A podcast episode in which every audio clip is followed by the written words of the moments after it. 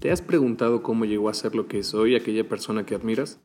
¿Qué decisiones tuvo que tomar? ¿Cómo lo hizo? Conéctate con tu futuro.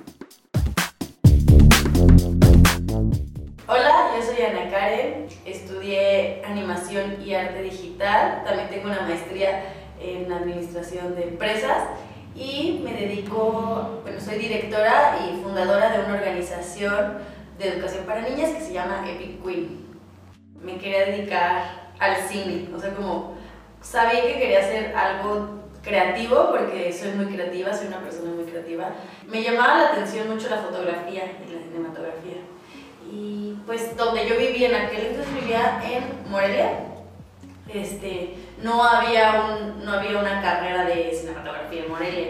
Y me, me vine y estudié animación y arte digital porque fue lo que se me hizo más padre. Jugaba varias carreras como comunicación y producción y cine y diseño y tecnología, ¿no? Justo es la parte de tecnología, que era lo que menos me llamaba la atención, lo de programación. Eso era lo que menos me llamaba la atención, que al final fue lo que más me dediqué.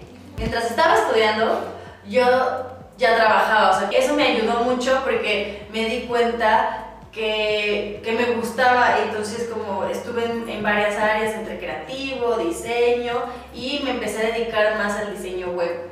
Después empecé a trabajar en una empresa de tecnología, de desarrollo de software, donde yo era la única mujer en equipos tecnológicos y normalmente me daba cuenta que cuando yo iba a eventos de tecnología, hackatones, había muy pocas mujeres en el sector tecnológico y yo sabía que tenía que hacer algo, ¿no? O sea, como no sabía qué, empezó de hecho Epic como un blog, como un blog que era como algo, algo de que escribo y empiezo a escribir como como qué pasa con las mujeres en la tecnología, pero es mi hobby, tengo mi trabajo, y mientras tengo mi trabajo yo hago otras cosas que me gustan, eh, y hago eventos de tecnología, y, y, escribo en el blog, y justo el blog se llamaba Epic Queen. Entonces así empieza, y, por, y pues empezó con eso, con, con un problema que me di cuenta que no solamente era un problema que yo vivía de, oye, es que casi no hay mujeres aquí en, en esta empresa, oye, es que pues a mí me pasan cosas que, que otras, eh, que debería de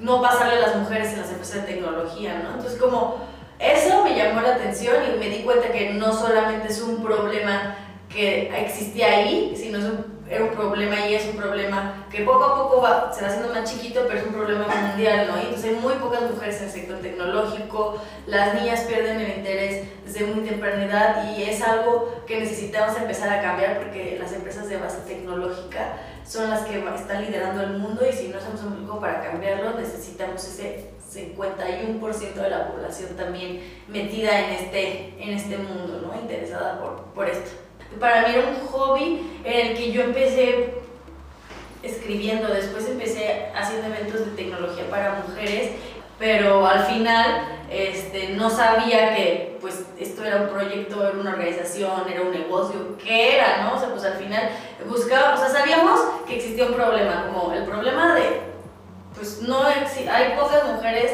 en ciencia y tecnología, ingeniería, matemáticas. ¿Qué vamos a hacer para cambiar eso? Ese es el problema, no base. Entonces, la solución puede ser tantas como que las vas a enseñar programación, las vas a enseñar desde chiquitas, las vas a... Entonces, para mí fue trabajar con niñas cuando me di cuenta del impacto que se podía hacer, ¿no? Entonces, entre los eventos que hacíamos para mujeres, me di cuenta que existía em, también una brecha que venía desde niñas y es que salió un estudio de Microsoft que a partir de los 15 años las niñas que sí están interesadas en ciencia y tecnología dejan de interesarse porque la sociedad se los dice. O sea, básicamente es por problemas sociales, por lo que nos dicen aquí en, tu casa, de que no, tecnología, matemáticas, ingeniería es de hombre, ¿no?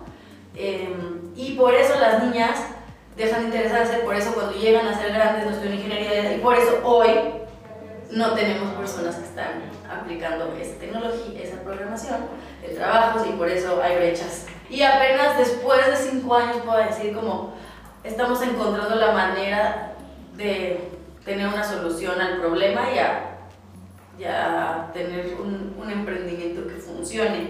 Y yo creo que lo que aporta el Queen es como diferentes conocimientos que las van a llevar a crear mejores habilidades que son necesarias para el siglo XXI. Porque me refiero con el que no solamente necesitamos una niña que programe páginas web. No solamente necesitamos una niña que sea súper buena ingeniera, pero es una rata de laboratorio que no sabe hablar en público. Necesitamos como todas las partes importantes, que son las habilidades necesarias que te van a llevar a mejorar en el siglo XXI. Entonces, como las habilidades del siglo XXI es como a saber hablar en público, que sepan eh, una, tener una mejor comunicación, que sepan eh, tener este, mejor, que, este, que tengan más empoderamiento, que puedan, que puedan negociar, ¿no? Y que además sí puedas hacer una página de internet, que puedas hacer una aplicación, que te interesen las matemáticas, la ciencia, la tecnología, sí, las llamadas STEM, que es ciencia, tecnología, ingeniería y matemáticas, pero unidas con, con confianza en ti misma, eh, comunicación y todas las habilidades blandas que existen. ¿no? O sea, como sí creo que es importante unirlas.